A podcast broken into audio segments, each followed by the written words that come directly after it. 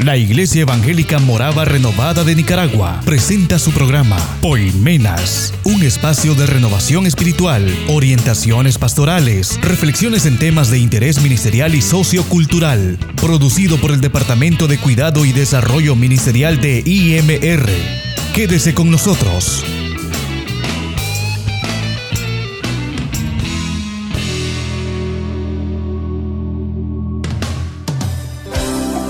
Gracias por recibirnos en su corazón, en su dispositivo hoy, día del Señor, porque todos los días son de Dios. Él es el que nos da la oportunidad de disfrutarnos y a Él debemos de darle muchas gracias.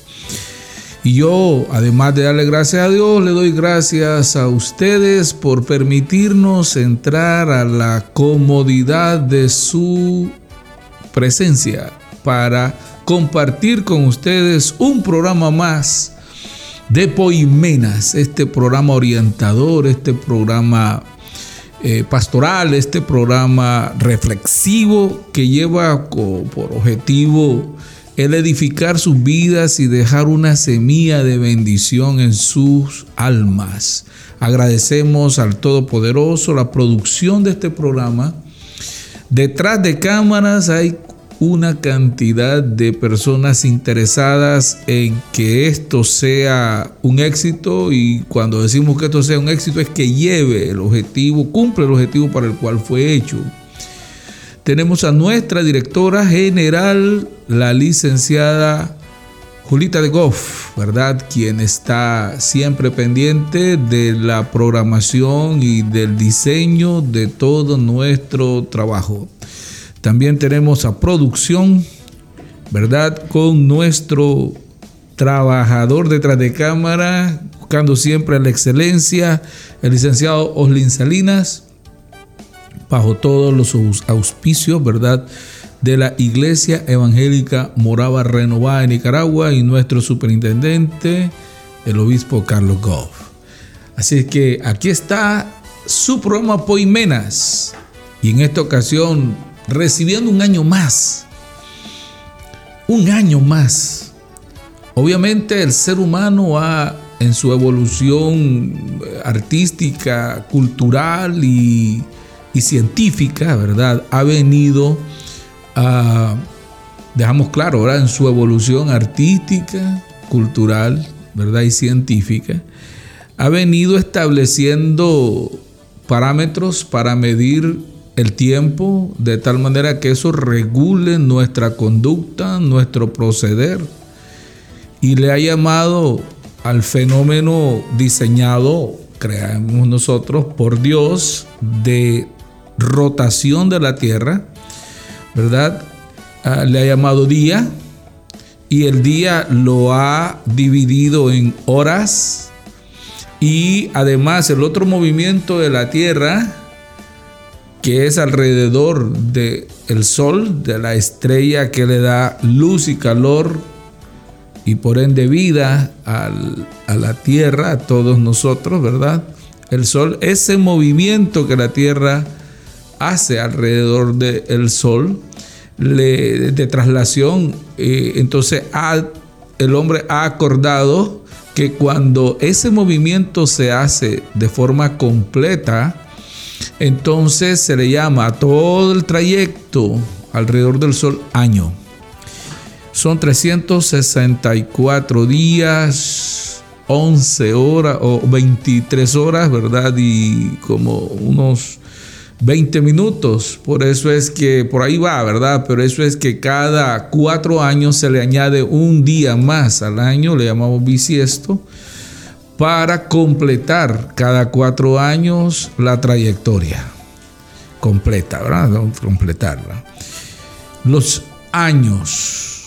De allí que en la palabra de Dios, en la Biblia aparezca los años como medición de la vida del ser humano. Eso no lo creó el hombre, eh, Dios, perdón, lo creó el hombre.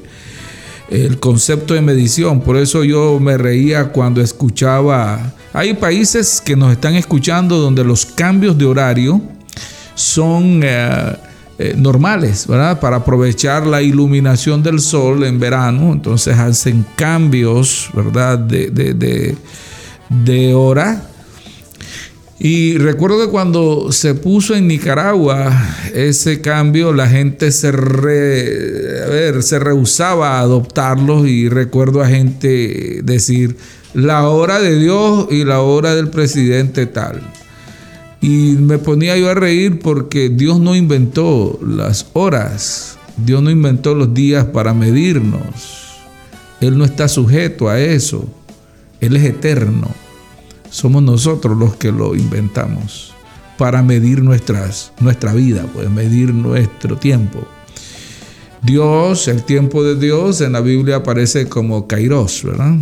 el kairos. Ese es el tiempo de Dios. No está sujeto Dios a él, sino él sujeta el kairos. Pero el ser humano, el tiempo del ser humano no es el kairos. Ese es el tiempo de Dios, el tiempo del ser humano. ¿Verdad? Que diseñó el ser humano es el cronos. ¿verdad? Por eso aquello de cronómetro, ¿verdad? Medición del tiempo, el cronos. Todo eso ha hecho que las diversas culturas en el mundo hayan inventado eh, hasta dioses, ¿verdad? Al respecto. Y uno de ellos es Jano.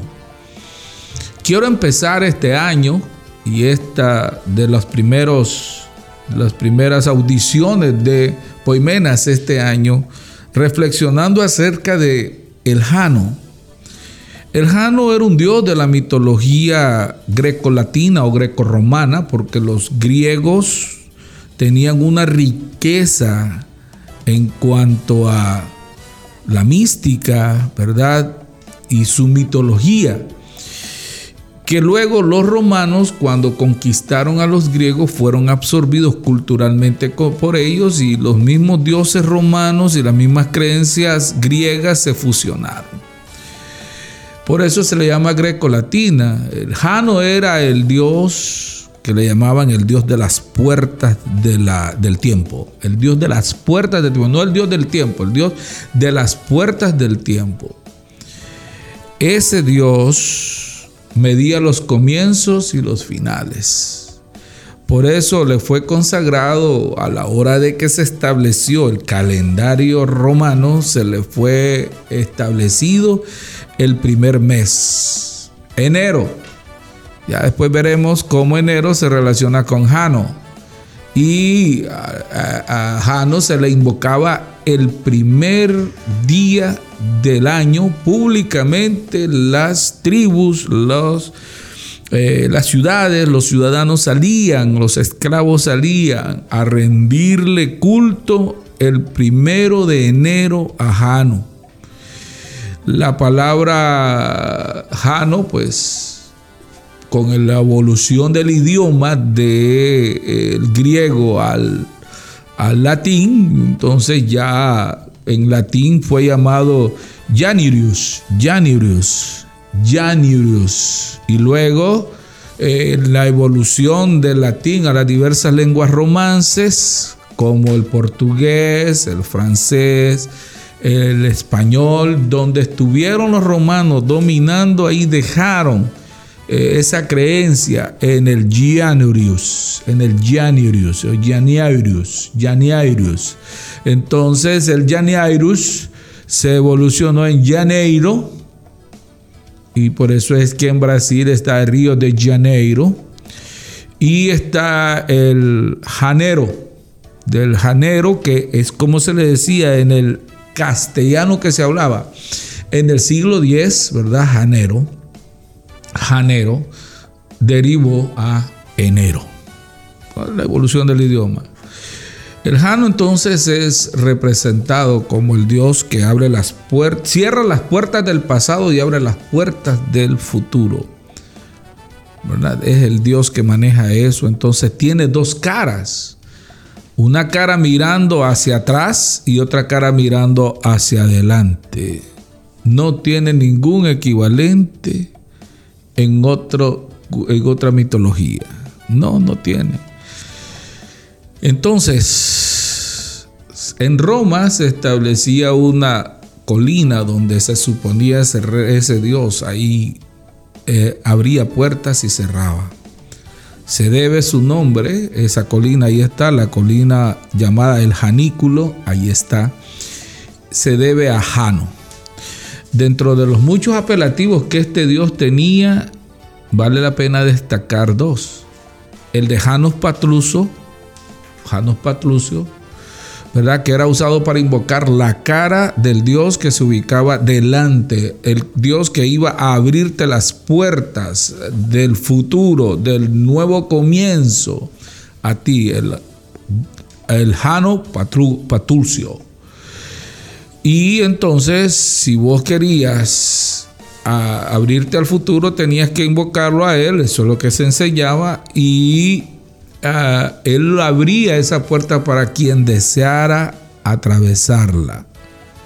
Luego estaba su otro perfil, el Jano Que era el que te cerraba las puertas del pasado para que no estuvieras avergonzado de lo que hiciste, para que estuvieras más concentrado en reanimarte en los nuevos comienzos. Entonces ambos nombres reflejaban la doble personalidad de ese Dios cuando los sabinos intentaron tomar el Capitolio en las rebeliones, ¿verdad? De, los, de las tribus bárbaras, ¿verdad? El Jano se suponía hizo brotar aguas hirvientes sobre los enemigos para repelerlos. Y por ello se le invocaba antes de comenzar una guerra, para que él abriera las puertas a un futuro victorioso. Y como el calendario que nos rige a nosotros y que tasa los días, los años nuestros, es el calendario romano, entonces toda esa mitología fue plasmada en el calendario.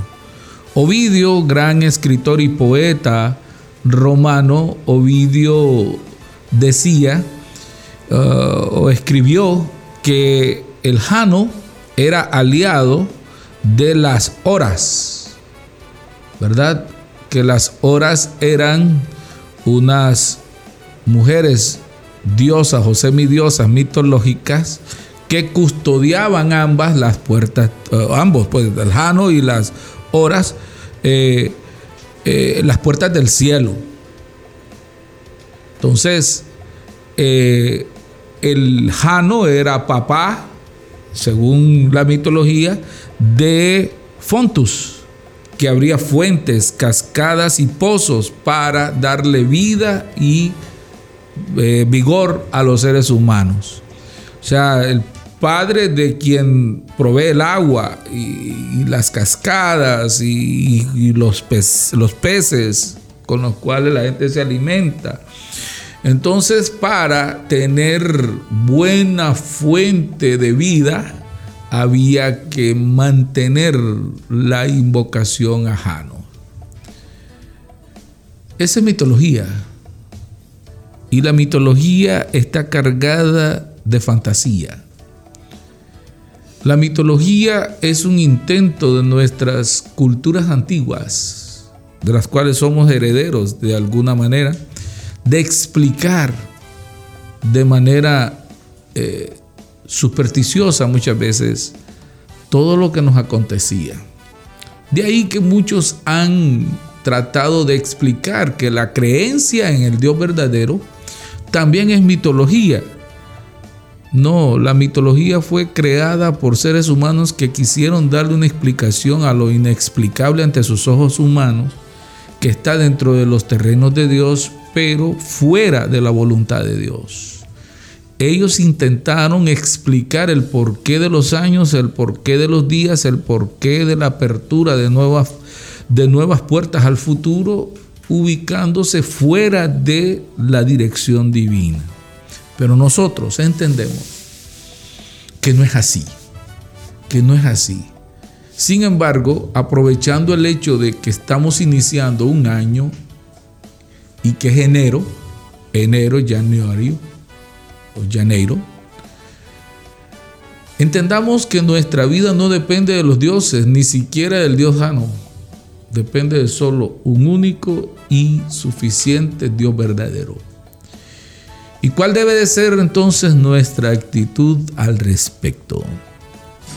Miguel de Unamuno, gran escritor, humanista, pensador y teólogo, escribió un pensamiento que me caló profundamente cuando lo leí la primera vez. Dijo Miguel de Unamuno, contemporáneo de Rubén Darío, a principios del siglo XX, el ser humano, el hombre, pequeñas chispas de conciencia en el universo de Dios, en el firmamento de la historia. Y eso nos ubica en una inmensidad de espacio llamado historia. Una inmensidad, porque él dice en el firmamento de la historia, una, un vasto espacio en el cual nosotros tan solo somos pequeñas chispas de conciencia. ¿Cuánto dura una chispa? ¿Cuánto tiempo es el espacio de una chispa? Para nosotros que lo vemos, cuando se sopla el carbón y revienta el carbón, la chispa, fracciones de segundo. Nuestra vida, que podemos tasarla en, dice la Biblia, 70, 80, y después de los 80, vivir para muchos no es agradable. 70, 80. ¿Cuánto es eso frente a la eternidad de la existencia de nuestra tierra, de nuestros cielos y de nuestro Dios? Sin embargo, muchas veces no nos ponemos a reflexionar al respecto. Debemos, vemos venir y vemos ir y vemos pasar los años sin adquirir conciencia de que somos breves chispas de conciencia en el firmamento de la eternidad de Dios. Y de pronto, cuando reflexionamos es cuando nos dicen los médicos que tenemos una enfermedad grave que ya no tiene compostura, o cuando en algún accidente nos percatamos de que estamos frente a la realidad de la existencia breve de nosotros. Si no es así, dejamos pasar los días, los, las horas, los días, las semanas, los meses, los años, sin hacer nada al respecto. Vivimos la vida como que así va a ser siempre. Entonces, iniciando este nuevo año y tomando lo que pensaban los romanos, la expresión de alguien que tuvo conciencia oportuna de su ser frente a la eternidad. Vamos a ver brevemente cuatro consejos que nos da la palabra de Dios al respecto. Cuatro consejos que nos da la Biblia frente a la realidad de un nuevo año. Primero, el Salmo 103, 15 nos deja bien claro que el hombre es como la hierba, así son sus días, florece como la flor del campo. Como yo recuerdo que pequeño me ponía a barrer el jardincito de la casa de mi mamá y de mi papá. Y habían unas flores que se llamaban amor de la mañana, se llaman amor de la mañana. Uh, Glory Morning, en inglés, Glory Morning. Y cuando ya esos, a, esas, esas plantitas reciben los primeros, la iluminación de la mañana, ellas se abren. Ellas se abren. Y qué bonitas se ven. Y a mí me encantaba barrer en ese momento el jardín para ver cómo se abrían tan bellas flores. Pero esas flores luego, cuando el sol ya les daba con los rayos, se acababa. O sea, ¿cuál es la duración de ellos? Tan solo el tiempo en el que el sol sale y la iluminación se hace y el tiempo en el que el sol ya les da. O sea, ni siquiera llegan a mediodía, pues ni siquiera llegan al mediodía. Entonces es un breve tiempo. Así describe la palabra de Dios la vida del hombre. y tan presumidos que somos como seres humanos, tan petulantes que somos muchas veces, arrogantes, tan malcriados que somos cuando estamos jóvenes y nos burlamos del viejo, cuando estamos adultos, creemos que tenemos el mundo en nuestras manos. No, no, no, no, no. La Biblia nos deja claro de que el hombre es como la hierba del campo. En cambio presenta a Dios como el que conoce nuestra condición limitada y que sabe que somos polvo y aún así nos ama. Dice que el hombre florece como la flor del campo, así florece el hombre pero pues viene el viento ya caliente y pasa por ella y la hace perecer. Y luego que perece, nada va a recordarse. Son muy pocas las personas que quedan grabadas en la historia. Y algunos como Adolfo Hitler y otros más, más bien se deseara que nunca hubieran existido. Pero ahora entendamos que nuestra vida es breve. Todo el que nos esté escuchando, independientemente de la edad que tenga, nuestra vida es breve. Si algo tenemos seguro, es que vamos a morir. Es que vamos a entregar nuestra alma. Es que vamos a dejar de vivir tarde o temprano. Eso es lo único seguro que tenemos y que no va a durar mucho. No va a durar mucho. Es de brevedad nuestra existencia. Lo mismo dice Isaías en el capítulo 40, versículo 6. Nuestra vida es breve. No podemos estarla desperdiciando, no podemos estar dejando pasar los años.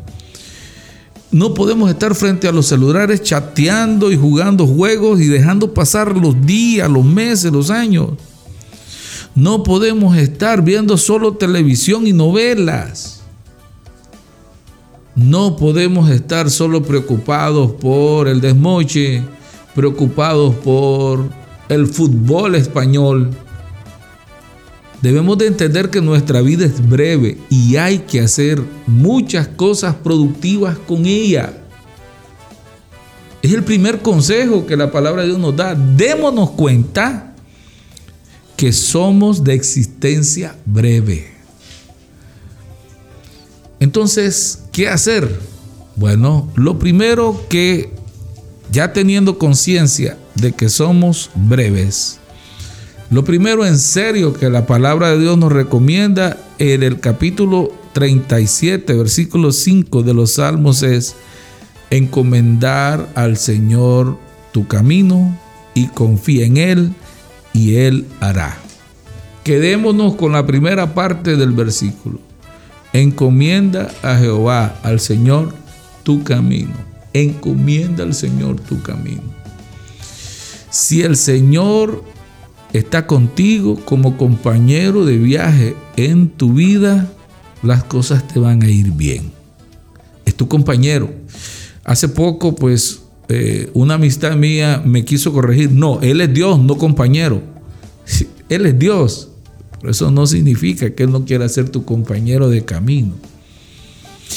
El concepto de compañero de camino que evoca la Biblia es aquel que va contigo en las buenas y en las malas. Si te caes, Él te levanta.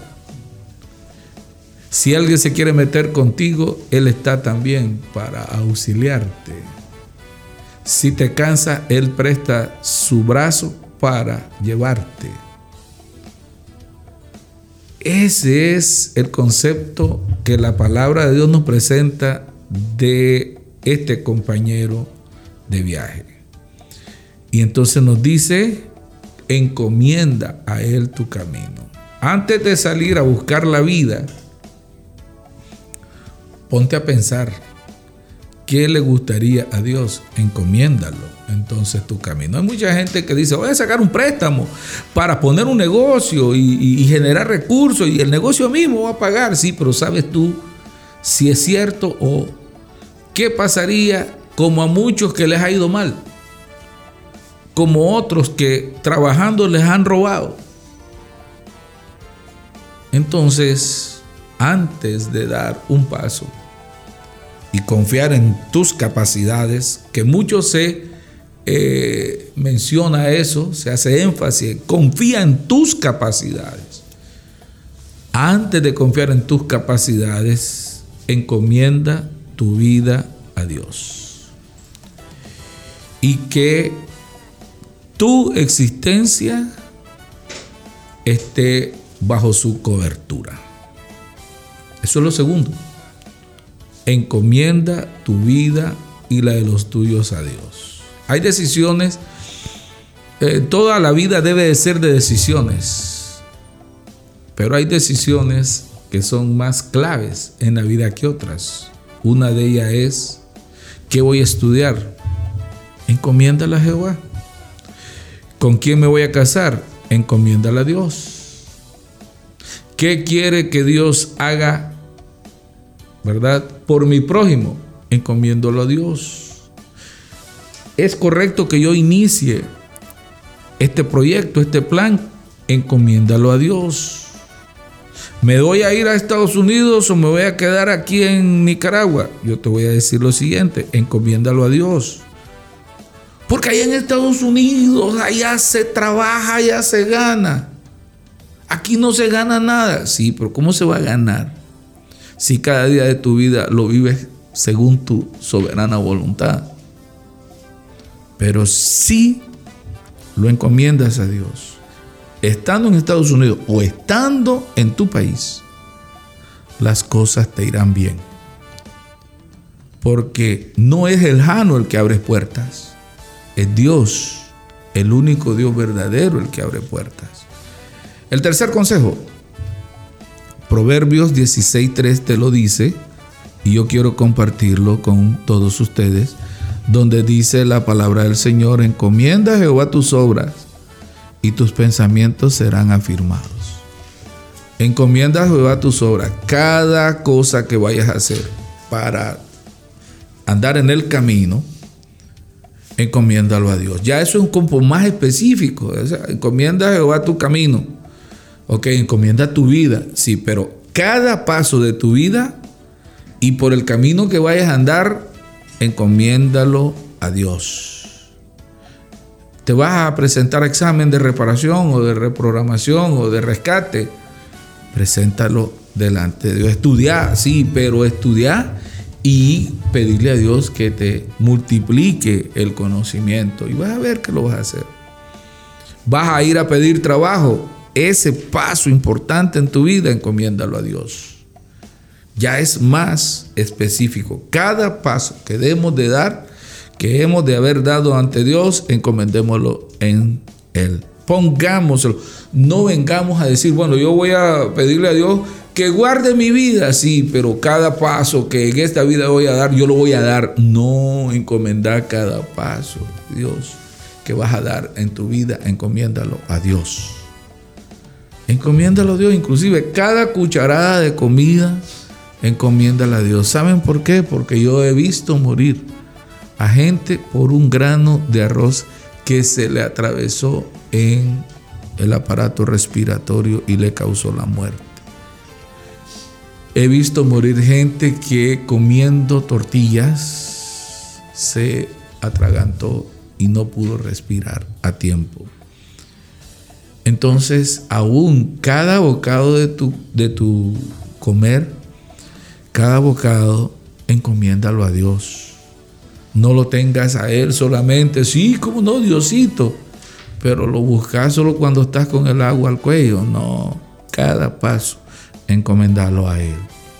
No des un paso si no estás seguro que es la voluntad de Dios que lo des. Aunque parezca que es algo buenísimo y que vos lo vas a poder resolver. No, vos lo vas a poder resolver única y exclusivamente si está dentro de la voluntad de Dios. Dios no se va a meter en tu vida si tú no le das espacio. A veces creemos que ah, Dios está eh, detrás de todo y no de las cosas que te pasan, Dios no es culpable si tú no le has buscado.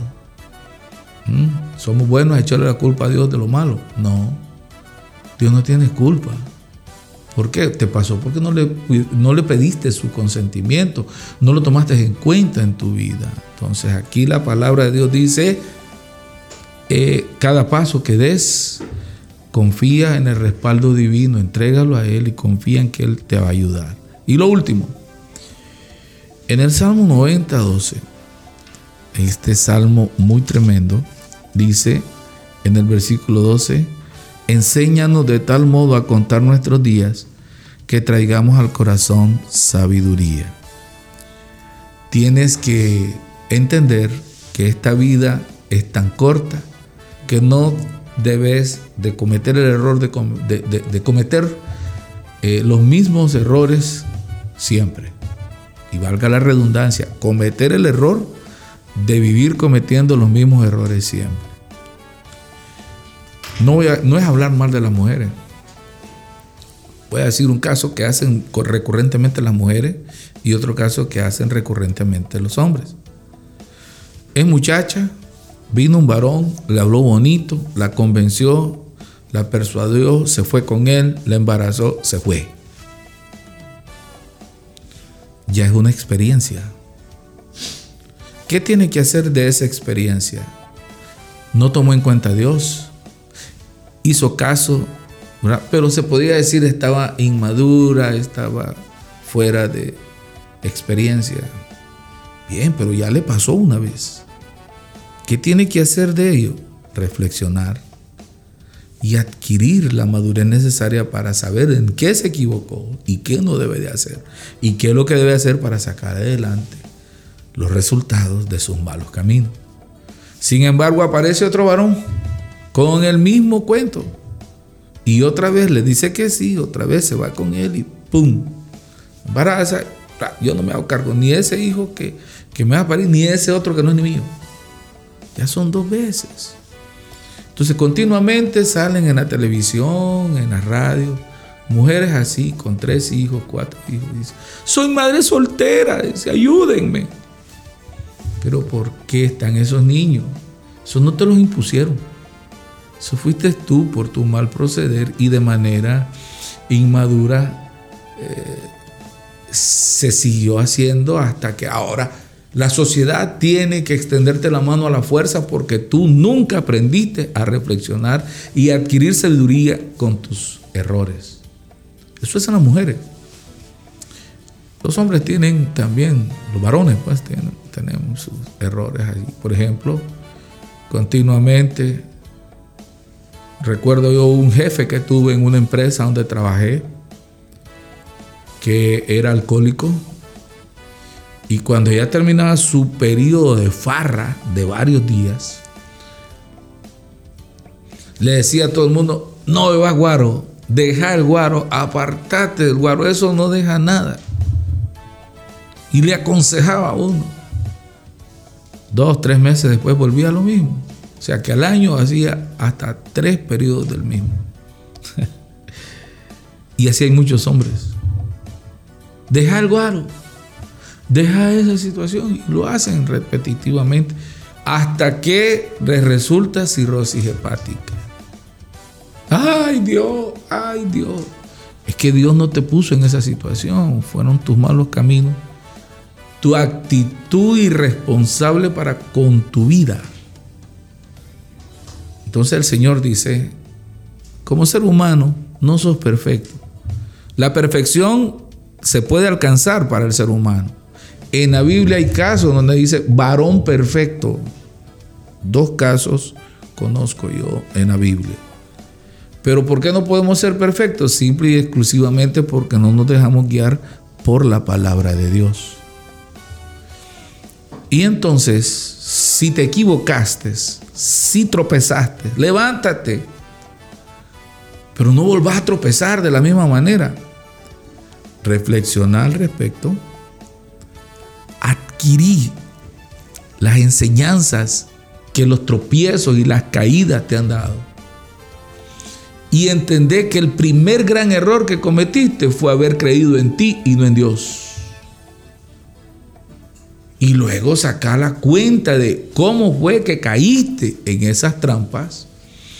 Y de ahí levántate, sigue tu camino y no te vuelvas a meter en ello.